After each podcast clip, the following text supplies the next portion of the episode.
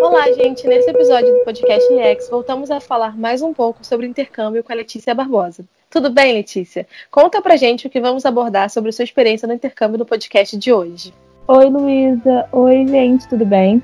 Nesse episódio do LIEX, como a Luísa disse, vamos continuar nosso papo sobre intercâmbio. Dessa vez eu vou contar para vocês como foi a minha experiência no Canadá, como foi a chegada lá, como era a minha rotina e o que as pessoas mais costumam me perguntar sobre esse assunto. Bom, então, vamos começar é, falando um pouco desse começo. Quero saber qual foi sua primeira impressão ao chegar no Canadá. Então, Luísa, a minha primeira impressão foi meio estranha, assim. É, eu já cheguei lá num dia que estava nevando, cheguei lá de noite e no Uber já indo para a residência o motorista já falou que o frio que estava fazendo naquele momento, que já era zero grau, era pouco perto do que a gente ia enfrentar, que as temperaturas negativas eram muito comuns e que quase não tinha coisa para fazer no inverno. Aí a gente já ficou meio aflita, meio assim, meu Deus, né? O que estamos fazendo aqui? Mas aí a gente foi para a residência. Na manhã do dia seguinte, a gente conheceu a Camila, que é nossa amiga hoje em dia, brasileira também. Ela já estava lá há um mês e ela dividia a casa com a gente e estudava na mesma escola. Então ela ajudou muito a gente no início, deu muita dica, ensinou como as coisas funcionavam, como pegava metrô, como pegava ônibus, como funcionava a escola, é, mostrou que dava para fazer muita coisa, independente do frio. E assim, eu acho que o inverno foi até generoso com a gente, porque todo mundo fala que no ano passado era muito pior, e a gente conseguiu fazer muita coisa independente do frio. Nossa, com certeza. Essa questão climática ela acaba interferindo bastante. Que bom que vocês conseguiram Sim. aproveitar, né? Então, vamos pensar um pouco em como, como era a sua rotina, como que era o seu dia a dia lá. Além de estudar, que era o seu objetivo, né? Você falou que você foi para lá pensando em estudar inglês. É, você teve tempo para fazer outras coisas, para ter momentos de lazer e também conhecer o local, porque é uma cultura diferente. Então, a gente quer também ter, ter essa troca também, né? Ai, com certeza, é muito importante. E é faz parte do estudo também você conhecer a cidade, se comunicar com as pessoas de lá. Então, assim, as nossas aulas começavam às 9h40, elas iam até 2h50, a gente tinha um intervalinho para almoço.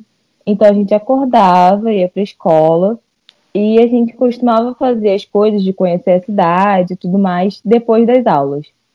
Na sexta-feira, as nossas aulas acabavam mais cedo, a gente não tinha aula no turno da tarde. Então, quando a gente queria fazer uma coisa que demandava mais tempo, a gente fazia na sexta ou sábado e domingo. E a nossa escola era bem no centro da cidade. Então, assim, de lá era muito fácil de ir para os principais pontos turísticos da cidade, tinha o metrô bem na frente, então era muito fácil a locomoção.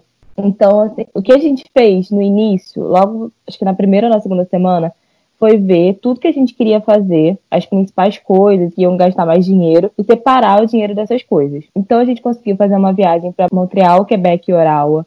A gente conheceu Niagara Falls. A gente fez muita coisa em Toronto mesmo. A gente comprou o City da cidade e foi nos principais pontos turísticos. A gente foi num jogo de basquete, que eu queria muito ver o Toronto Raptors. A gente foi num jogo de hockey também. Então acho que eu acredito que a gente conseguiu chegar num bom equilíbrio entre estudar e turistar, né?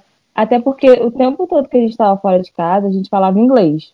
Então era super válido e muito bom para praticar.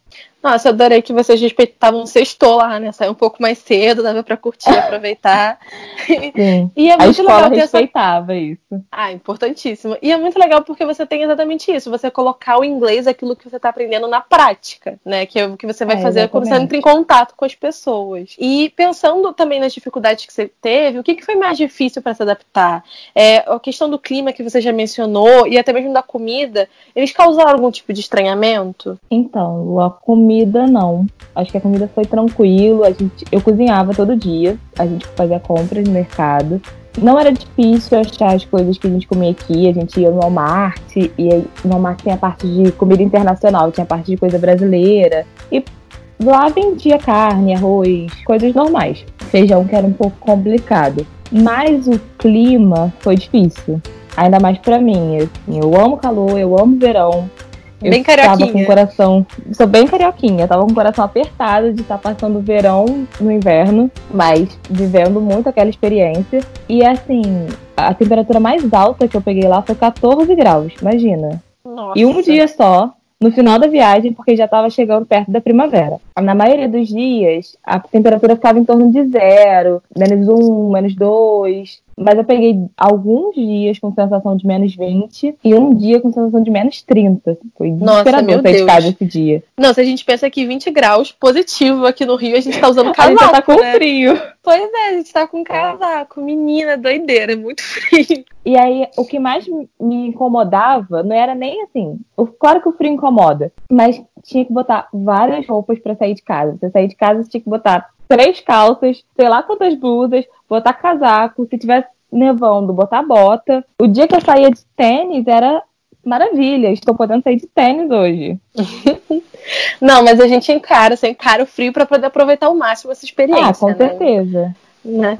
Mas aí, pensando, eu acho que eu já sei a resposta, mas eu queria perguntar para você se você faria novamente o intercâmbio e também se você tem uma dica que você julga ser fundamental para quem tem essa vontade, para quem tem esse desejo de estar tá fazendo intercâmbio. Ai, com certeza eu faria de novo. Se eu tiver a oportunidade de fazer para um outro lugar ou para alguma outra cidade do Canadá mesmo, acho que vale muito a pena.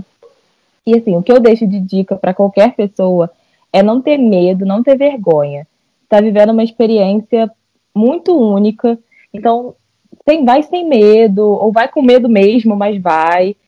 É, esteja com a mente aberta para fazer novas amizades. Você vai conhecer muita gente, gente de muitas culturas diferentes. E assim, isso é muito enriquecedor. Eu aprendi muita coisa com gente de outros países. Além de aprender da cultura canadense, você aprende de culturas de outros lugares também. Então, vai sem medo, se joga. Ah, com certeza deve ser uma experiência muito enriquecedora, que você tem muito para trocar, para aprender. Se isso é uma vontade sua, você já tem muitas dicas que a Letícia trouxe pra gente aqui. É, nesse no outro podcast. Se você não ouviu, pode escutar de novo. E se você quiser conferir um pouco mais, continue acompanhando as nossas redes sociais. O Instagram é liex.uf e o Facebook liex.uf. Comenta lá o que achou e também deixa a sua indicação. Muito obrigada, Letícia, e até a próxima, gente. Obrigada a você, Lu. Obrigada, gente. Não deixem de seguir a gente, a gente nas redes sociais. Se vocês tiverem alguma dúvida ainda, só mandar lá que a gente responde. E tchau, tchau. Até a próxima.